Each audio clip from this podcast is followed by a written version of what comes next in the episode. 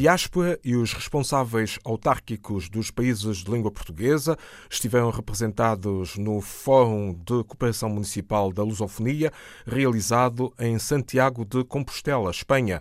A confirmação vem do presidente da UCLA, da União das Cidades Capitais da Língua Portuguesa, Vitor Ramalho. Estiveram nesses dois encontros, dia 12 e 13 de novembro, várias cidades de Angola, de Moçambique, de Santo Meio e Príncipe, de Cabo Verde, de Timor, eh, mas também do Brasil e da Guiné-Bissau. Portanto, todos os países fundadores da CPLP, através de cidades, estiveram representadas. O objetivo foi eh, a continuação da atividade que este fundo tem relativamente às cidades dos países de língua oficial portuguesa eh, e, nomeadamente, no apoio que prestaram no passado candidaturas de cidades eh, como cidades eh, de Moçambique, que também teve presente duas cidades, mas também eh, em relação a Cabo Verde quer sobretudo ao nível da formação profissional, quer do ponto de vista da formação autárquica, num intercâmbio em que a priorização dos objetivos, das necessidades, é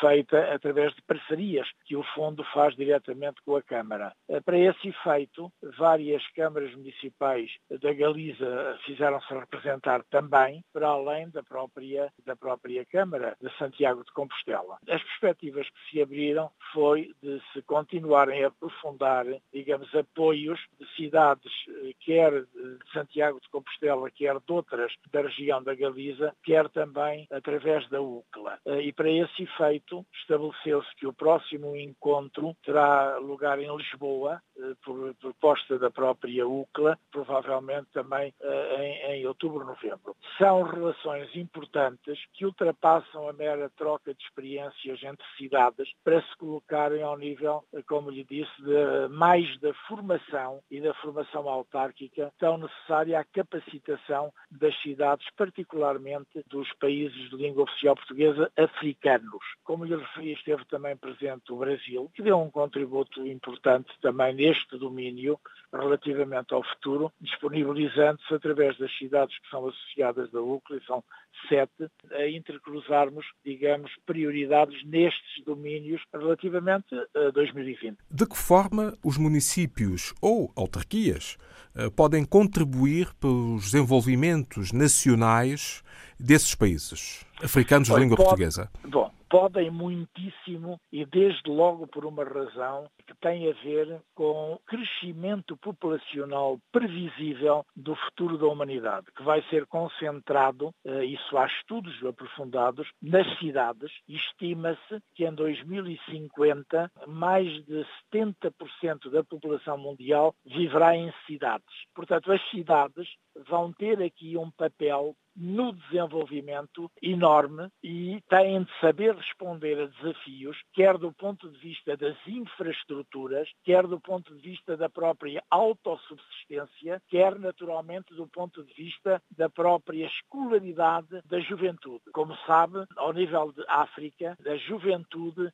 é maioritária e fortemente maioritária em todos os países e não apenas nos de língua oficial portuguesa. Isto pela simples razão de que a fertilidade da mulher em África eh, é de 5 a 7 filhos por mulher. A importância para o desenvolvimento dos países eh, é, no que respeita à relevância das cidades neles, é enorme e no futuro será cada vez mais. Desde logo porque estima-se que mais de 70% da população mundial, eu repito, mais de 70% da população mundial viverá em 2050 em cidades. Daí que as cidades devam saber responder ao próprio desenvolvimento que está interligado diretamente ao desenvolvimento dos países. Para nós termos uma ideia, dada a fertilidade das mulheres em África, que como sabe tem entre 5 a 7 filhos neste momento, eh, países como Angola, por exemplo, hoje já a maioria da população tem menos de 18 anos. Isto levantará no futuro problemas ainda maiores, dada a juventude da população no conjunto dos países africanos, de tal sorte eh, que é necessário nós sabermos responder e as cidades saberem responder ao desenvolvimento, tendo a consciência eh, que a juventude deve ser canalizada para a escolaridade e não para o setor produtivo, Ou seja, as cidades têm que acreditar no futuro e estabelecer objetivos de longo prazo e não de curto ou médio prazo.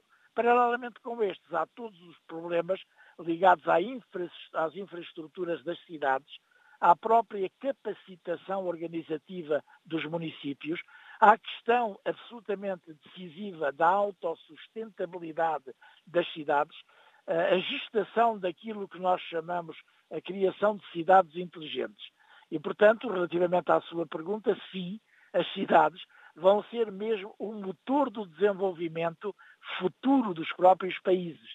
E os países têm que contar com a descentralização para as cidades do poder que hoje é muito centralizado. Vitor Ramalho, presidente da UCLA, União das Cidades Capitais da Língua Portuguesa, que participou do Fórum de Cooperação Municipal da Lusofonia em Santiago de Compostela, Espanha, com o foco nos municípios como partes-chave do desenvolvimento. Este sábado, 21 de dezembro, a Embaixada de São Tomé e Príncipe em Portugal vai inaugurar uma exposição do repórter fotográfico são tomense Mamata, mais conhecido por Intermamata. A sessão vai decorrer pelas 16 horas na sede do G7+, na Avenida 24 de Julho, em Lisboa. Trata-se de um evento evocativo da chegada dos portugueses ao arquipélago de São Tomé e Príncipe. A primeira longa-metragem de ficção da realizadora brasileira Maria Clara Escobar vai ter estreia mundial no Festival Internacional de Cinema de Roterdão, Holanda, de 22 de janeiro a 2 de fevereiro de 2020.